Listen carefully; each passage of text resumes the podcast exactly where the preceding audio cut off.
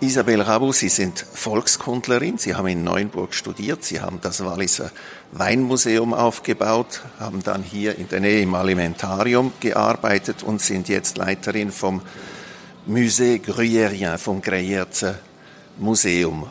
Und jetzt in verschiedenen Funktionen beim Winzerfest, beim Fête des Vignerons in Vevey.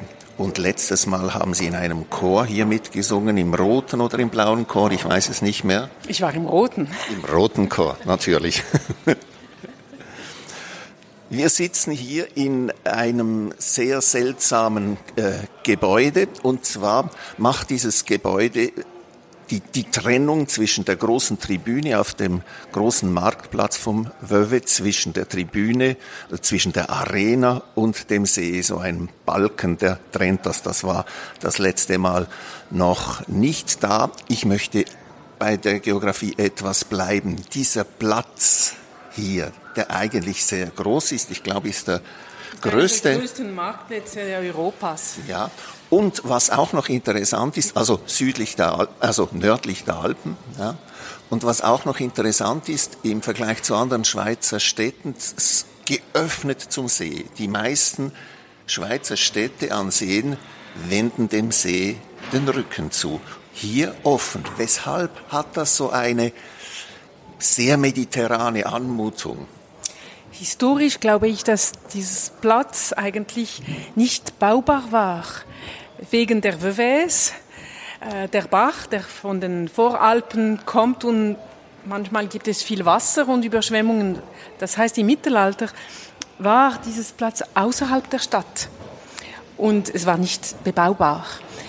Und dann, äh, man muss auch denken, dass zum Beispiel im 18. Jahrhundert, wann die Greyerzer sehr viel Käse über Vevey nach Genf und Lyon führen, äh, ist hier die, die große Aktivität. Man, man äh, ladet diese Käsen in, in einem Gebäude wahrscheinlich, in einem Keller und dann werden Fässer gebaut und diese Käser werden in Fässer eingepackt und dann äh, über See bis nach Genf äh,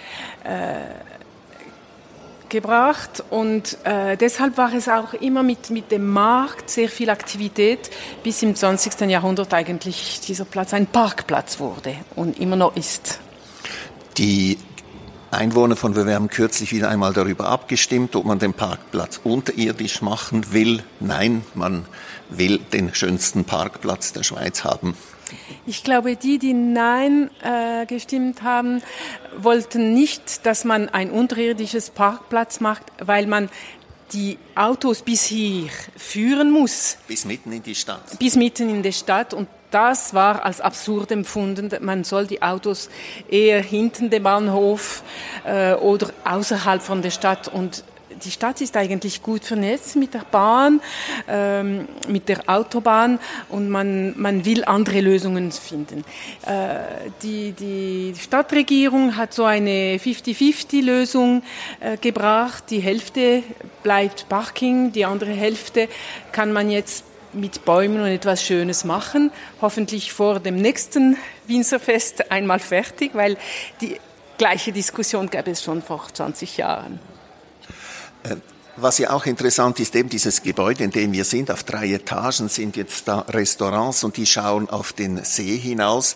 Das ist etwas, was man 1999 noch nicht konnte. Da ging die Arena bis an den See ran und das Bedürfnis, auf den See hinaus zu schauen, das ist etwas, nicht nur hier, sondern schon längere Zeit etwas ganz Neues, dass man auf den See hinausschauen will. Die Städte hier schauen ja nicht auf den See hinaus. Es ist rasant gewachsen, weil überall wird an den Seen gebaut und die Leute wollen auch an, de, an den Seen hingehen, dort bleiben, wenn das Wetter schön ist.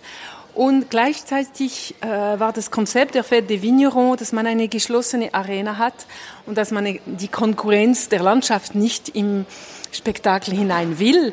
Und deshalb wurden auch diese Terrassen bebaut, damit man vor und nach dem Spektakel auch etwas am See genießen darf und auch an der Landschaft, der der Hodler so viel gemalt hat, dass man die auch einmal sieht. Also es sind zwei Seiten in, der, in dem Fest.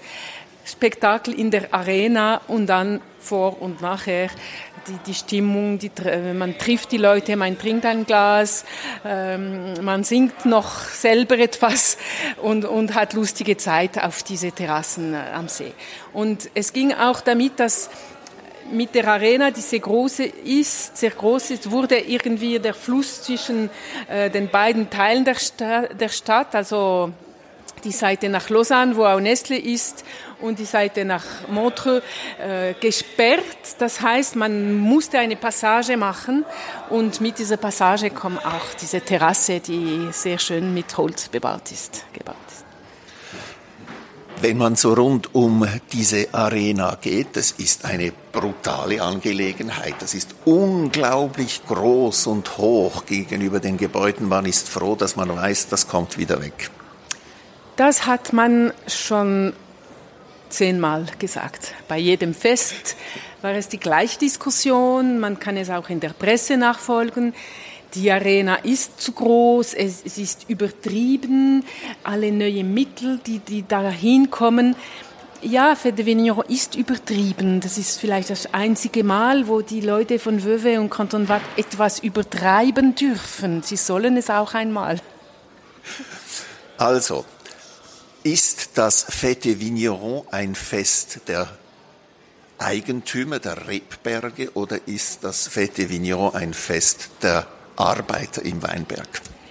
Fête Vigneron ist eine Ehe, die die Eigentümer organisieren für die Arbeiter. Das ist der Sinn von dieser Fête Vigneron. Und äh, deshalb zelebriert man die, die arbeiten. Aber wer organisiert, das ist die Confrérie. Und die Confrérie ist also eine Bruderschaft von den Eigentümern und den Notabilitäten von der Stadt und, und alle Leute, die eine gewisse Rolle spielen oder Kontakt haben. So ein, heute würde man sagen, ein Club. Und äh, diese Confrérie will ganz unabhängig sein, das heißt, sie hat auch kein Geld von offener Hand, von der, weder von Stadt noch Gemeinde. Und sie organisiert und bestimmt das Ganze. Aber natürlich, dazu kommt noch die Bevölkerung, le peuple de la fête. Alle Leute, die in der Region mitmachen, die Familien machen mit, weil die Eltern schon mitgemacht hat und diese Leute, von, von diesen vielen Leuten, äh, also 5600 machen im Spektakel mit. Jeder hat seine Meinung. Jeder will sein Fest, dass es schön ist. Und das ist die, die ewige Spannung, die der Regisseur, le Metteur en scène, Daniele Finzi-Pasca, äh, er muss damit rechnen, oder? Jeder hat seine Meinung und er soll jetzt das bringen. Die Leute machen ganz fleißig äh, mit in, in, den, in den Proben. Sie kommen, äh, sie kommen sogar vor der Zeit, also eine Viertelstunde vorher konnte man schon anfangen, weil alle da sind, parat und so. Aber jeder hat seine Meinung und entwickelt seine eigene Idee. Das, das entwickelt sich im, im Familienraum, man organisiert äh, etwas, man organisiert in den verschiedenen Keller in der Stadt, Gruppen organisieren, die Museen machen Ausstellungen, die, die, äh, die Laden, die, die Hotelier, die klagen, aber jeder macht sein eigenes Storytelling, wie man heute sagen möchte. Also vereinfacht könnte man sagen, am Anfang war das ein Fest. Heute wären die, die Angestellten hätten das sehr gerne, dass der Chef ihnen mal sagt, du hast gut gearbeitet und jetzt trinken wir ein Glas miteinander. Ja, es ist nicht so einfach, weil die Angestellten, sie wählen nicht, ob sie da mitmachen oder nicht. Das sind die Eigentümer der Reben, die entscheiden, ich will meine Reben von der Confrérie kontrollieren lassen. Aber der, der Arbeit, der hat keine Stimmung dazu. Er darf nichts sagen. Das heißt, sie bestimmen, sie zahlen etwas dazu und so werden die Experten der Konferie dreimal im Jahr, sie kommen auf der Rebe und notieren die Arbeit. Es gibt sehr viele Kriterien mit Punkte und äh, es wird ganz professionell notiert. Und diese, diese Punkte werden zusammengenommen und je drei Jahren ist es wie ein Wettbewerb, da werden die Besten honoriert und die bekommen etwas. Sie bekommen Geld von der Konferie und die guten Eigentümer geben auch gleich viel. Und nach 20 Jahren gibt es La Fête des Vignerons. Das heißt keine Triennale, sondern das große Fest. Und dann werden die Besten, also die, die besten Punkte haben, äh, als König gekrönt und die anderen werden auch zelebriert. Und dann sind die Eigentümer natürlich sehr stolz auf ihre Angestellte, aber das weiß man nur am 18. Juli, wer dann gekrönt wird. Das heißt, jetzt in den Proben wird äh, wird trainiert, sie müssen alle dabei sein, wie diese Krönung äh, inszeniert wird, aber wer dann gekrönt wird, das weiß kein Mensch bis am 18. Juli. Und es ist so organisiert, dass die Experten, es ist immer ein Expert von der Konferie, aber er ist nicht in seiner Region tätig. Es ist ein Winzer, zum Beispiel von, von Ägel, wo nach Puy und ein Winzer von Vevey, der nach Ägel als Experte wirkt. Und er wird auf, dem, auf der Rebe begleitet von jemandem aus der Confrérie, der die Region sehr gut kennt, der ihm als Chauffeur, Paraplyträger, äh, äh GPS-Organisator und so dient. Also er muss sicher sein, dass der Experte am guten Platz ist. Und dann muss der Experte ganz allein notieren. Und das kommt dann jetzt elektronisch in einer Datei. Er weiß nicht, was andere Experten auf die Nachbarreben äh, notiert haben. Er weiß nicht, äh, was vorher notiert wurde. Das ist ganz, ganz geschlossen. Und so, niemand weiß, wer dann gekrönt wird. Natürlich in den ungefähr 90 ähm, kontrollierten äh, Vigneron Tacheron, also diese Arbeiter, äh, 10, 15, 20 sind schon bekannt, die sind die Besten, sie waren schon in den letzten äh, Etappen auch am besten notiert. Und diese natürlich, die arbeiten, sie, die Confrérie hat sogar ihre Regelung ändern müssen, um äh, nicht möglich zu machen, dass man zu viel arbeitet.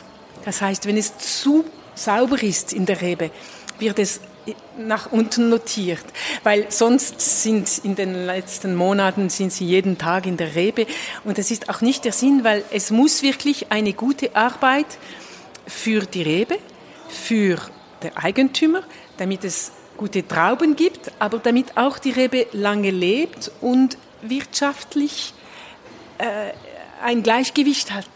Also es muss funktionieren, es muss nicht nur ganz schön, ganz sauber sein. So funktioniert das heute. Das ist wie wenn ähm, der Vertreter von Guy Michelin vorbeikommt oder Goemio, das genau. wird ähm, äh, überprüft.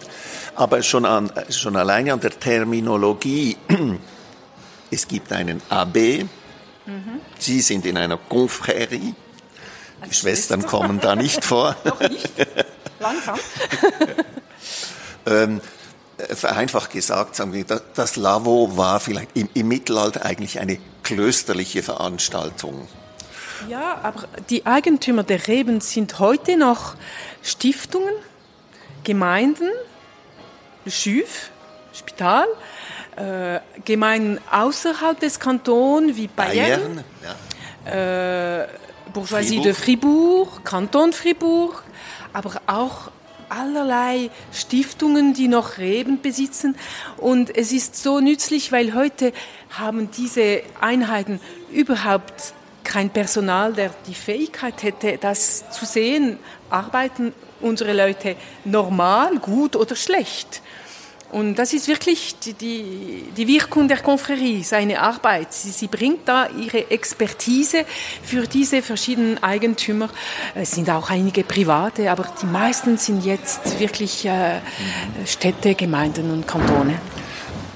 Worauf ich hinaus will, dass im Fest diese Elemente vorkommen, also das ähm, klösterliche Erbe kommt davor. Hier gibt es ja auch immer noch einen St. Martinsmarkt in, in, in Vevey.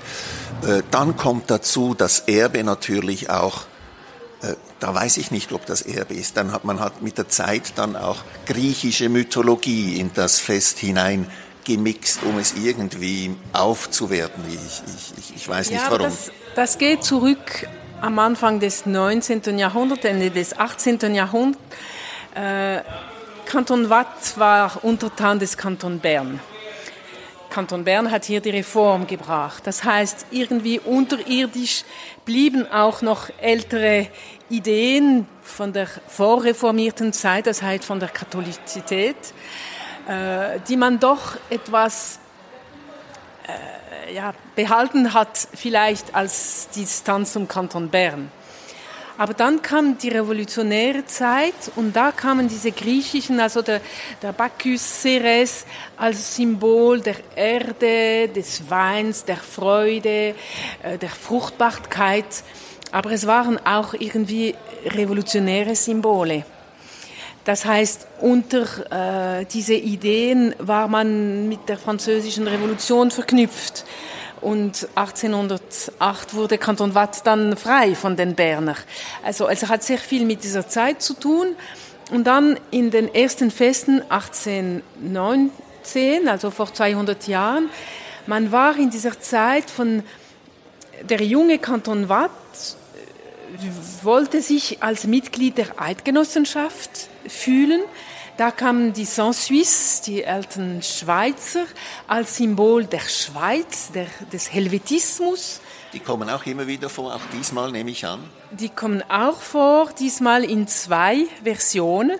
Die traditionellen, traditionelle Version mit äh, 69 Männern, die ihre Waffen haben, also Hallebarde und, und Schwert, die sehr gerade marschieren und 200 Schweizer und Schweizerinnen, also eine gemischte Gruppe, äh, die mit dem gleichen Kostüm, ohne Waffen, aber sehr wichtige Rolle in der Choreografie des Spektakels äh, spielen.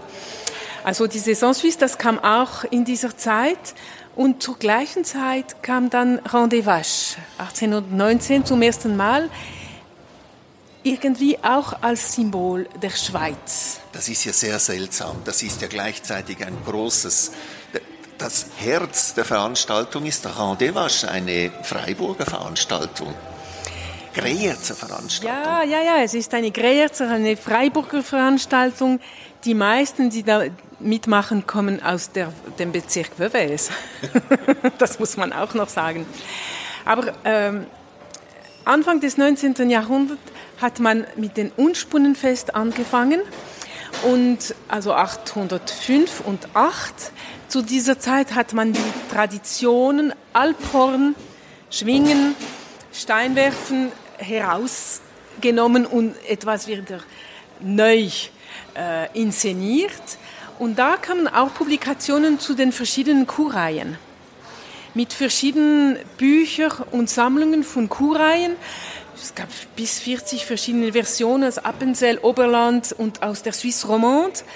Und äh, die Version, die heute als Friburger gilt, wurde von Joseph Bridel, ein Pfarrer von Montreux, der auch in Basel einmal Pfarrer war, der eine Serie von Publikationen, Le Conservateur Helvétique, das heißt etwas konservativ, aber auch ganz helvetisch, also Schweizer konservativ, äh, so eine, eine Revue publizierte und 1813 hat er dann Laurent des Vaches das ganze Gedicht auf Patois mit Übersetzung ins Französische und verschiedene äh, Beobachtungen zu den, zu den Elementen. Und da ist die Version mit 19 Strophen in Patois von Gruyère les Ormonds, also von den Voralpen. Im gleichen Jahr hat ein franzoser Journalist darin das Gleiche auch publiziert. Und die Melodie selber war schon früher von Jean-Jacques Rousseau in seinem Diktionär publiziert. Aber natürlich mit diesen Festlichkeiten von Unspunnen, Publikationen, man spricht, es war einfach in der Zeit, dass man das in der Fête Vigneron hineinnimmt. Also sozusagen auch als ein Element aus dieser Zeit, als man die Nation gebildet hat und gesagt hat, wir sind wer. Und eine Nation, die sich mit den Alpen wohlfindet. Und ähm, also es, es ist wirklich diese Version von, von Bridel, weil er ganz sauber die 19 Strophen zusammengebracht hat, die dann zur Verfügung steht, weil sie ist gedruckt mit Melodie, Text auf Patois und Text auf Französisch. Und äh, das war eben jetzt ganz, ganz gut. Und 1819 heißt es im, im Libretto des Festes, man singt den gut bekannten Rendezvous. Aber man weiß nicht genau, wer gesungen hat. Wahrscheinlich hat man einfach, ich sage, im Haufen gesungen. Das heißt, die, die Sennen haben zusammen gesungen.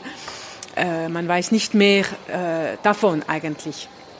Und 1833, im zweiten Fest der, der modernen Zeit, kam es wieder und da ist die Inszenierung viel größer. Da hat man schon ein, ein Leporello, ein, ein Stich mit, mit diese Alp, äh, Alpaufzug inszeniert mit, mit die Trachten, die Kühen, die Alphörner, äh, der Wagen mit das ganze Gerüst und, und was man alles mitnehmen muss auf der Alp.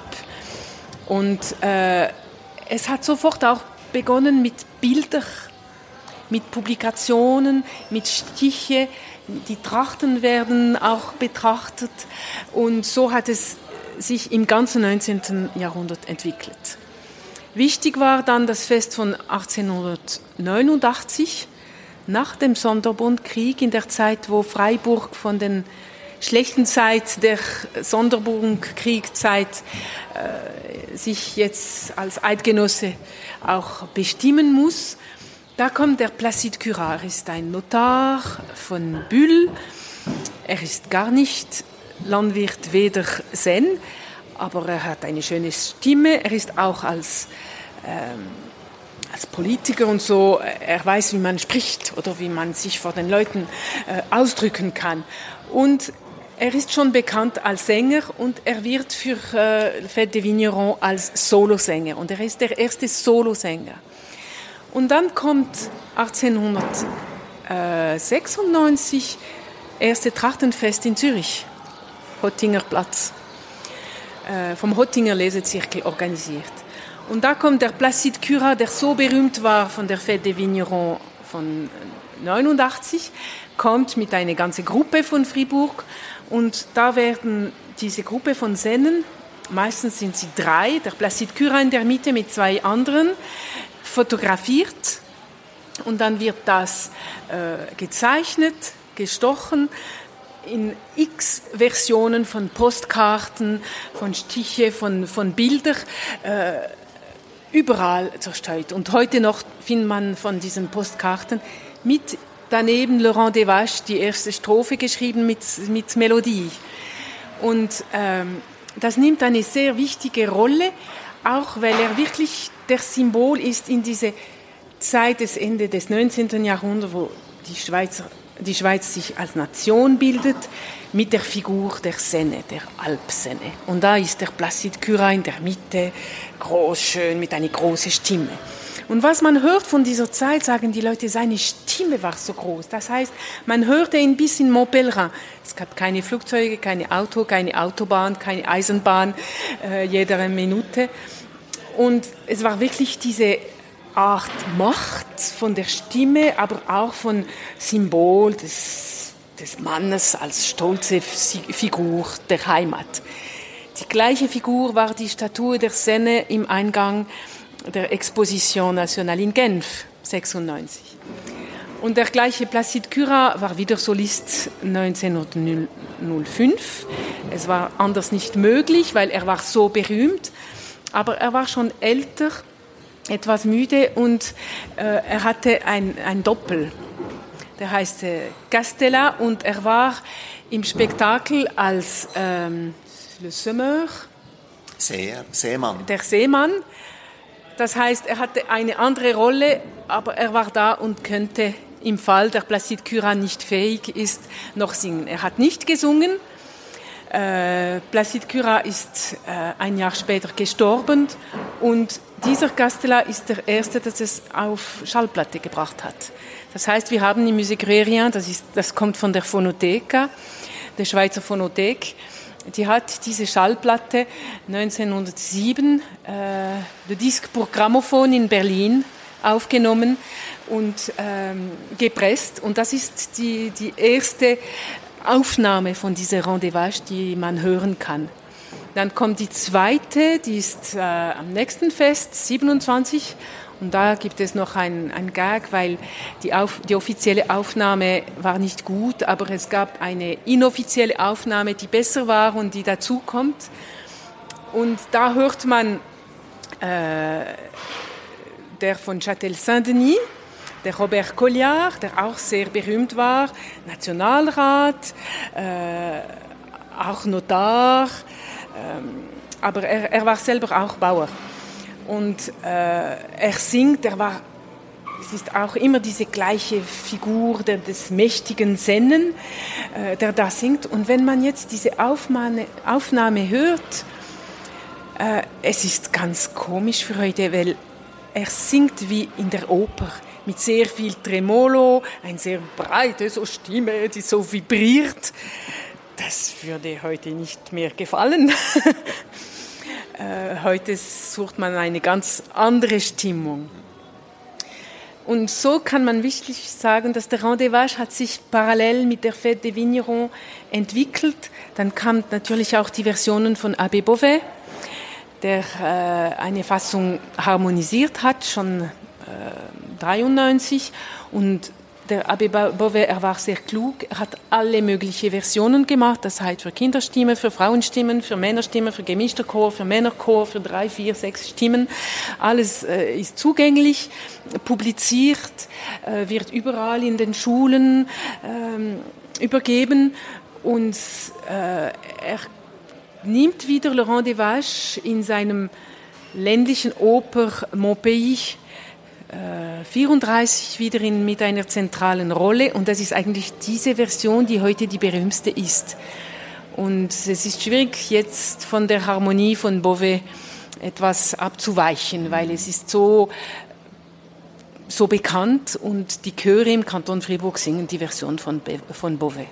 Jetzt haben Sie noch gar nichts zum Text gesagt, der ja manchmal 40 Strophen und dann 19 hat oder und dann wieder gereinigt wird und äh, ein Text eigentlich, also den niemand Text, versteht. Äh, ja, der Text ist auf Patois.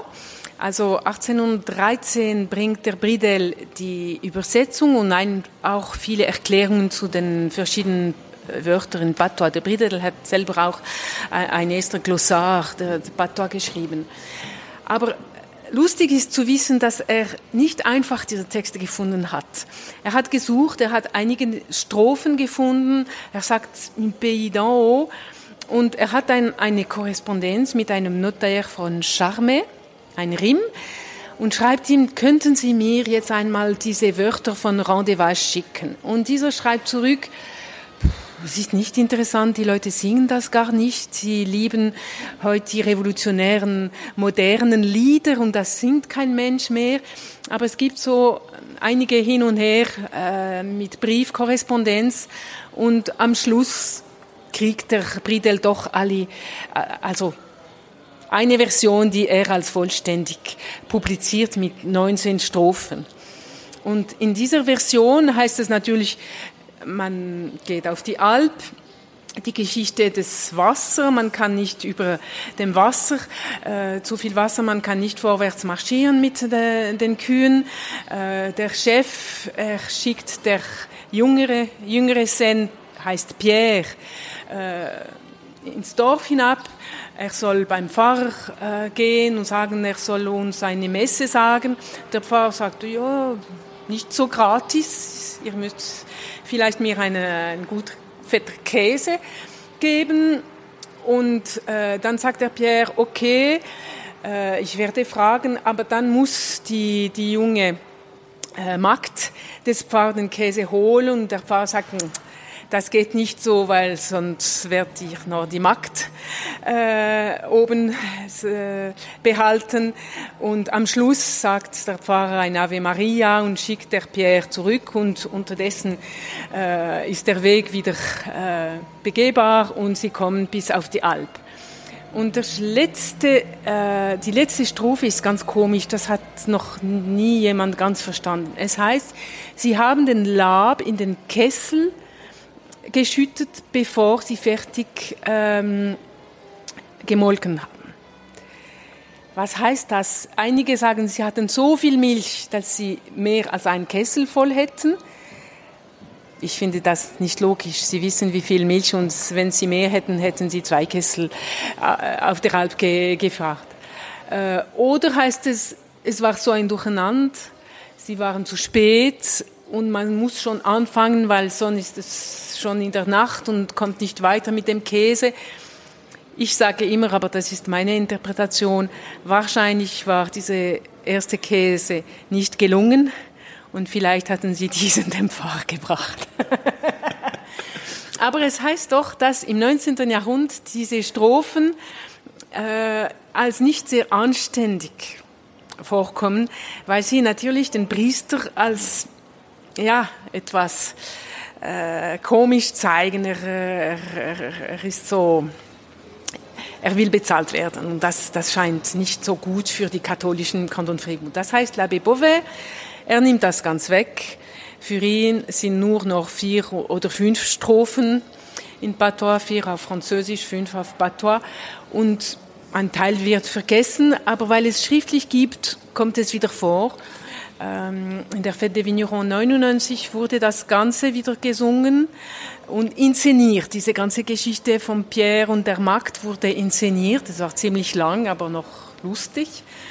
Obwohl in 99 die Harmonisierung von Jost Meyer zu modern für die Bevölkerung war oder wirkte. Und jetzt kommt sicher etwas traditioneller. Es war ein Willen der Confrérie, dass man wirklich Rendezvous als, als ein Höhepunkt der Emotion und einer Emotion, die allen zugänglich sein muss. Eben und nicht ein Solist, sondern ein kleiner Chor. Ja, das war das, die andere Diskussion. Wir hatten diese Diskussion der Confrérie. Wir haben auch gemerkt in der Geschichte, dass diese ganze Geschichte von diesen Solisten sehr schwer ist der Solist von 77, der Bernard Romanens, ist immer noch wie eine Ikone sehr berühmt. Das Fernsehen bringt immer und fast nur dieser Auszug aus der Fête des Vignerons. Man hat es auch eben mit Fernsehen und Radio immer wieder gehört. Und es wird zur perfekten Ikone. Das kann niemand gleich bringen. Aber man muss auch sagen, dass der nach Romanens gestorben ist. Und er war so berühmt, das hat er nicht übertragen. Das, es war eine tragische ja. Geschichte. Und das wollten wir nicht mehr. In der Idee auch, dass heute gehört das Rendezvous zur lebendigen Traditionen der Schweiz. Es ist auf der Schweizer Liste und äh, im Kanton Fribourg und weiter auch in der Schweiz singen sehr viele Chöre dieses Lied im Kanton Fribourg. Jeder Chor kann es singen und in jedem Chor gibt es Leute, Tenoren, die die Solo-Teile ähm, singen können. Und deshalb hat die, die Confrérie also ein, äh, ein Casting organisiert, kamen äh, ungefähr 70 Dossiers, 40 wurden zum äh, zu einer Probe eingeladen und ich war da dabei. Und man muss sagen, von diesen 40 waren alle gut. Also es sind alle Männer, die mühelos und ganz gut das Rendezvous äh, in einem Konzert äh, singen können und die es auch machen. Es sind so viele Leute, man kann nicht, dass nur ein singt. Deshalb kam die Idee, dass man eben zehn bis zwölf, am Schluss waren elf gewählt, äh, damit sich auch das Media-Effekt Effekt etwas teilt, aber auch mit der Idee, man muss wissen, Laurent Devage ist nicht nur die Sache von Placide Curan von einem Mann, aber es ist etwas von mehreren Leuten, es wird von mehreren Leuten getragen, es dürfen mehrere Leute es singen und es gibt sehr viele Leute, die es singen können. Was mir jetzt äh, auffällt und nun noch in den Sinn kommt, dieser Kult um Sennen, äh, dass der so wichtig war bei der Erschaffung der Nation sozusagen. Ähm, der Sen hat es ja dann auch auf das Fünf-Franken-Stück geschafft. Mhm. Ähm, viele Leute sagen, das ist der Tell, das ist nicht der Tell, das ist nein, ein, das ist ein Sen mit dem Text rundherum Dominus Providebi, also ganz zentral in dieser Idee von Nation steht der Zen. Ja, die Schweiz hat sich als Nation mit den Alpen gebaut. Und die Alpen wurden ein Symbol von der Schweiz. Und der Sen, weil es doch, wir sehen auch äh, in, im Inventar der lebendigen Tradition, ich habe das Dossier der Alpsaison gearbeitet, es sind doch 16 Kantone, die betroffen sind von diesem Thema. Es ist also wirklich in, in einem wirklichen großen Teil der Schweiz ist es etwas Wichtiges. Natürlich vielleicht nicht in Basel, das muss man schon sagen. Und äh, die Schweiz hat sich als Nation, aber als föderalistische Nation gebaut. Das heißt, die Schweiz ist die Nation von seinen Kantonen. Das hat man auch im Bundeshaus äh, mit, dem, mit die, Glas, äh, die Glasscheibe in der Kuppel. Und äh, das heißt, jeder Kanton hat seine nationale Identität, das heißt seine Trachten, seine Traditionen. Aber die Figur der Zen geht eben in ungefähr 16 Kantonen durch. Und es ist auch ein Symbol von Vater der Heimat. In einer Zeit, wo im Militär äh, das Symbol der, der Muskeln. Muskeln der Schweizer seit Morgarten vielleicht noch äh, etwas bedeuten. Und äh, eine Zeit, wo die Frauen keine Rolle spielen im Öffentlichen. Das heißt, der Sen ist vielleicht die Divinität Ceres der Schweiz. Das heißt eben der, der eigentlich von der Alp etwas hinausbringt. Das heißt, der Käse sind nicht die Alpen, die man nicht brauchen kann. Er geht auf die Alp und bringt etwas davon. Und im Kanton Freiburg war es ganz wichtig, weil im 18. Jahrhundert bis im 19. Jahrhundert ist es wirklich eine wirklich große Wirtschaft, diese Alpwirtschaft. Das bringt Tausenden von Käseleiben, die man bis nach Lyon verkauft. Das bringt Geld zurück. Dieses Geld findet man in, in, in den Pfarreien, die die, die, die, die schöne Dekor für ihre Kirche äh, bestellen in den Häusern von den großen Bauern, die im 18. Jahrhundert prächtig sind. Äh, es ist wirklich auch eine, ein, ein Teil der Ökonomie bis in der zweiten Hälfte des 19. Jahrhunderts. Und genau in dieser Zeit, wo die Industrialisierung kommt, wo die Milchwirtschaft ganz anders wird mit der Industrie, wird das Bild der Sennen nur noch als Bild eigentlich. Wenn die Realität anders wird, muss man diese Bild, es ist mehr als Folklore, es ist wirklich eine Ikonografie der Nation, die man dann entwickelt. Und man sieht durch den ganzen 20. Jahrhundert, wie sich die Ikonografie eigentlich unabhängig von der Realität der Bauer und der Wirtschaft und der Ökonomie und der Gesellschaft der Schweiz entwickelt hat. Aber sie ist desto effizienter. Mhm. Bleiben wir noch etwas bei Freiburg. Es ist ja interessant, dass es diese Käse und diese Milchkultur, sagen wir heute einfach, das ist in, in Freiburg, aber es ist eigentlich nur Greyerz und das Gessnet, dann die Stadt Freiburg und der deutschsprachige Teil, das ist wieder ein anderes Land. Ja, die Milchkultur ist im Sahnenland auch wichtig vielleicht genauso wichtig wie im Greyerz natürlich. Im Greyerzer und auch im Süden, La Veuvaise, Naglan, also in mehreren Bezirken ist es wichtig.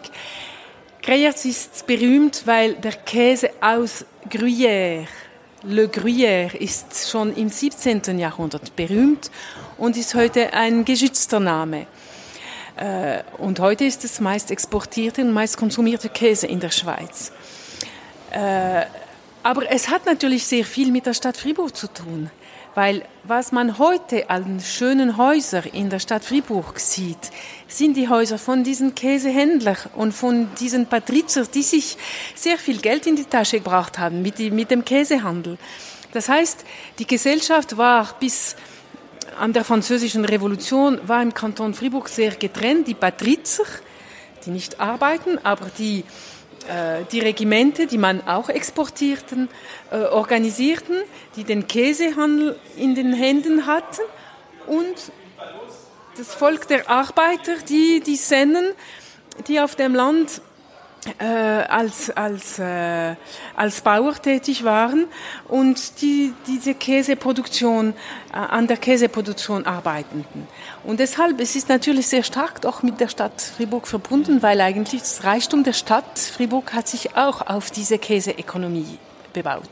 Deshalb versteht man auch besser, warum man sogar in offiziellen Anlässen wie zum Beispiel die 800 Jahren der Gründung der Stadt Fribourg Le Rendezvous gesungen wurde. Aber habe ich da etwas falsch verstanden? Es gibt doch immer noch eine Rivalität zwischen den beiden Städten, Bühl und Freiburg. Ja, es gibt immer noch eine Rivalität, weil die Stadt Bühl sich etwas freisinniger fühlt als die äh, Demokrat Chrétienne von Fribourg, die Katholischen von Fribourg, ob, obwohl sie auch katholisch sind. Sü Im Süden des Kantons waren natürlich die Beziehungen mit Frankreich sehr stark, eben durch den Käsehandel, weil diese Käsen wurden bis Lyon geführt. Aber es brauchte Leute, die Leute gingen, waren dort in Kontakt. Und auch äh, die Käsehändler, die das Geld in den Händen hatten, die sahen Lyon die Moden, wie sich die Leute bekleideten, die Möbel, wie sie bauen. Und alles, auch die Ideen, alles das kam zurück bis in Gräzerland. Da sieht man schöne Beispiele bei Ihnen im Museum. Ja, zum Beispiel von, von Seidenjacken, die von Lyon kommen. Aber auch die revolutionären Ideen. Die, die Schweizer Soldaten in Frankreich waren natürlich da auch im Kontakt, weil sie waren auf dem Feld und äh, diese Händler und so. Und so kamen natürlich die revolutionären Ideen etwas früher im Süden als in der sehr katholischen Stadt Fribourg, wo der Bischof auch äh, einen Einfluss hat. Und das ist immer noch ein Spiel, obwohl jetzt, ich würde sagen, im 21. Jahrhundert hat es sich etwas gemildert. Immerhin, man denkt, ja, in Bühl ist man etwas fortschrittlicher als Fribourg. Das sieht man eigentlich auch im Musée Gruyère mit seiner Bibliothek, die die größte ist nach der Kantonsbibliothek und nach den Kantonsmuseen. Ja, die Stadt hat immer auch, investiert, dass man etwas hat, das prächtig und, und, und etwas wert ist, weil wir können uns das doch leisten. Das ist auch schön. Nochmals zur Langlebigkeit der Mythen. Wir haben gegenwärtig eine tolle Diskussion im Kanton Freiburg dass äh, die, der Rang des Vaches sozusagen die Kantonalhymne werden sollte. Das ist eine Initiative von einem Freiburger Parlamentarier. Was ist davon zu halten? Was halten Sie davon?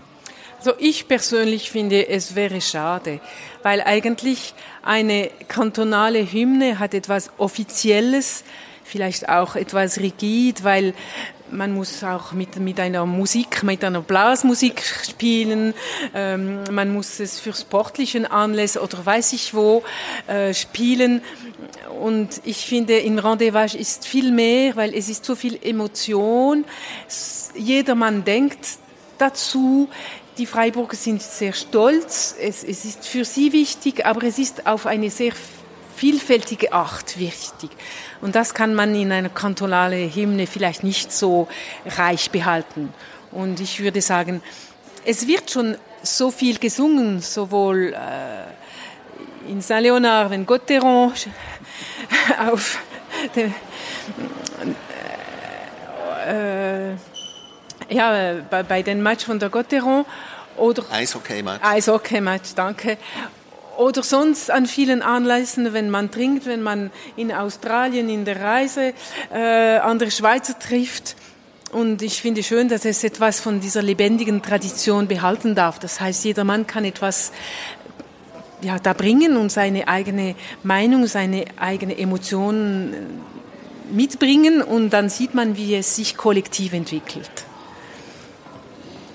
Vielen Dank, Isabel Rabo. Vielleicht noch doch zu sagen, dass wir im Musée Gruyère eine Ausstellung zum Thema Milch, Milch. haben. Ja, ja. Eben, wir wollten auch den anderen Teil von dieser Milchwirtschaft, nicht nur Laurent des Vaches, wir haben auch einige Beispiele über Laurent des Vaches und auch eine Ausstellung über die Chalet d'Alpage mit einer sehr schönen Postkartensammlung, aber auch die heutige Milchwirtschaft und das ist sehr eindrückend, weil im Kanton Fribourg sind einige der größten Industrie äh, der Milch, vor allem mit Estavaiele und äh, die Schokoladefabrik in Bro. aber auch einer der größten Milchtransporteure, der heute Proteine von der Molke noch separat verkauft und äh, mehr als 60 Lastwagen auf die Schweizer Autobahnen jeden Tag schickt. Und diese sehr wichtige Milchwirtschaft ist interessant, wie sie sich entwickelt hat von der Dorfmolkerei zu diesen großen Industrie, aber gleichzeitig auch zu den geschützten äh, Namen für die Käsen, Vacherin, Gruyère, die heute doch noch ein wichtiger Teil von dieser Milchwirtschaft äh, sind. Um 1900 war ja auch die Milchpulvergeschichte sehr virulent wegen der Schokoladeproduktion. Und äh, da war ja eigentlich die ganze Gegend um Bühl herum eine, ein Industriestandort. Also wir wissen, dass 1910 die Hälfte der produzierten Milch in die Industrie geht. Das heißt, die Hälfte der Produktion wird als Pulvermilch in die Schokolade, Kondensmilch. Es war auch eine Kondensmilch in Epagny, in der Nähe von Gruyère, wo man heute Salami produziert. Ähm, es waren auch eine Zeit, wo Greyerzer Käse eigentlich schlechte ähm, Bedingungen hatte. Man konnte es nicht so gut verkaufen. Die Qualität war gesunken, die Reputation war gesunken, die Emmentaler waren besser auf dem Markt und ähm, man hat auch Käse von niedriger Qualität gehabt, weil man hat sehr viel abgerahmt, um mehr Butter in den Städten zu verkaufen. Und das ist auch der Anfang der Cremo, die eigentlich eine Butterindustrie war.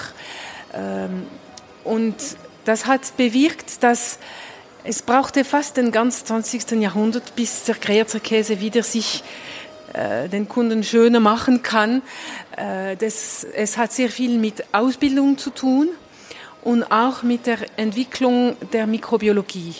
Und da war die nationale Stelle Agroskop heißt es heute, Liebefeld bei Bern, wo man da die, die, die Bakterien sammelt und, und äh, unterhaltet mit ihren verschiedenen Bakterien, die sie da im Tiefkühlschrank aufbewahren. Und auch die Ausbildung in Grangeneuve in Fribourg, wo man hat Ende des 19. Jahrhunderts schon angefangen mit Kurse für die Käser, dann auch für die Bauer Hygiene, wie man beim, beim Melken auch die, die Milch äh, sauber äh, entnehmen muss, wie man das Ganze reinigen muss. Dann hat man auch gesagt, man darf nicht, mit, nicht mehr mit Holzbehälter arbeiten, man geht zu Metall und dann heute mehr auch zu, zu Plastikbehälter. Also das ist eine, eine ganz interessante Geschichte, weil es gibt die großen Industrie, die eine wichtige Rolle spielen. Es gibt die Ausbildung, diese ganze Sache der Mikrobiologie. Das heißt, Mikroskop wird auch sehr wichtig. Im Weinbau übrigens auch. Etwa genau gleich. Man, man, das, das geht zu Pasteur zurück. Man merkt, dass man mit dem Mikroskop etwas versteht, wie es funktioniert und gleichzeitig auch immer diese Alpwirtschaft, die in der 70er Jahren fast total gesunken waren. Im Rahmen im Raum Greyert war es in den 70er Jahren 1870. 1970. 1970. Es waren noch neun Chalets, wo man Käse produzierte. Und die Idee war, das wird ganz verschwinden. Die Milch wird entweder entrahmt und man bringt einfach äh, den Fettanteil bei der Creme für Butter oder man hat, man hat nur noch Jungvieh oder es ist ganz fertig. Und dann kam die Reaktion, dann da hat sich die Confrérie de Gruyère organisiert, dass man doch da ein, wirklich eine wichtige Tradition von fünf Jahrhunderten von dieser Greyerzer Käseproduktion und dann hat man angefangen, wird das im Vordergrund zu setzen. Und heute ist die Alpproduktion im Greyerz etwa 7, 8, 9 Prozent der Produktion, nicht mehr. Aber sie ist heute wieder sehr berühmt und bringt sehr viel auch zum Bild von diesem Greyerzer Käse. Worauf ich eigentlich hinaus will, auf eine Frage, nämlich äh, ausgehend von der Feststellung, dass um diese Zeit, um, um 1900, die Region eigentlich eine Industriegegend war. Sehr viele Leute haben in der Industrie gearbeitet. Und Aber sehr viele sind auch ausgewandert. Sehr viele mussten auswandern. Ähm, und jetzt kommt mir aber da der Max Weber in die Quere mit der die Entstehung mit dem protestantischen Arbeitsethos, die Entstehung des Kapitalismus und der Industrie eher in anderen Regionen ansiedelt als in einer so schwarz-katholischen Gegend.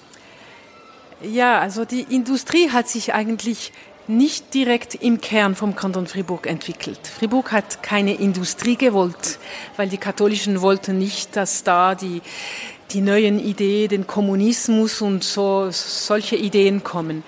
Aber man sieht auf, äh, auf der Karte um der Jahrhundertwende, dass eigentlich Nestle in Vevey, Nestle in Bayern und dann Anglo-Suisse in Düdingen und dann kommt Caillé in Bro, aber es ist auch ein Reformierter, der vom Kanton Watt kommt. Es ist gerade um diese Region, wo man so viele Kühe hat und wo man viel Milch produziert. Und dann kommt noch Epagny, eine kleinere Industrie, und auch der Gigot in, in, ähm, in Joadens. Aber die große Menge der Milch fließt nach außen eigentlich. Es ist eine Krone von großen Industrien, die um eigentlich die produktive Region des Kanton Fribourg äh, sich ansiedelt.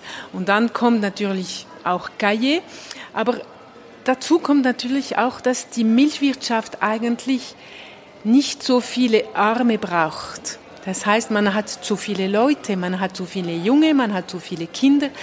Und diese Jungen kann man nicht mehr exportieren wie im 18. Jahrhundert als Soldaten, weil es ist verboten in der Schweiz. Also diese müssen etwas finden. Und sie emigrieren im 19. Jahrhundert nach Südamerika, nach Brasilien, nach Argentinien, nach Nordamerika. Die Mädchen emigrieren nach Russland als Lehrerin, weil sie gut Französisch können. Und im 20. bis noch äh, in der zweiten Hälfte des 20. Jahrhunderts emigrieren ganzen Familien dann nach Genf, nach Basel, nach Lausanne äh, als Angestellten.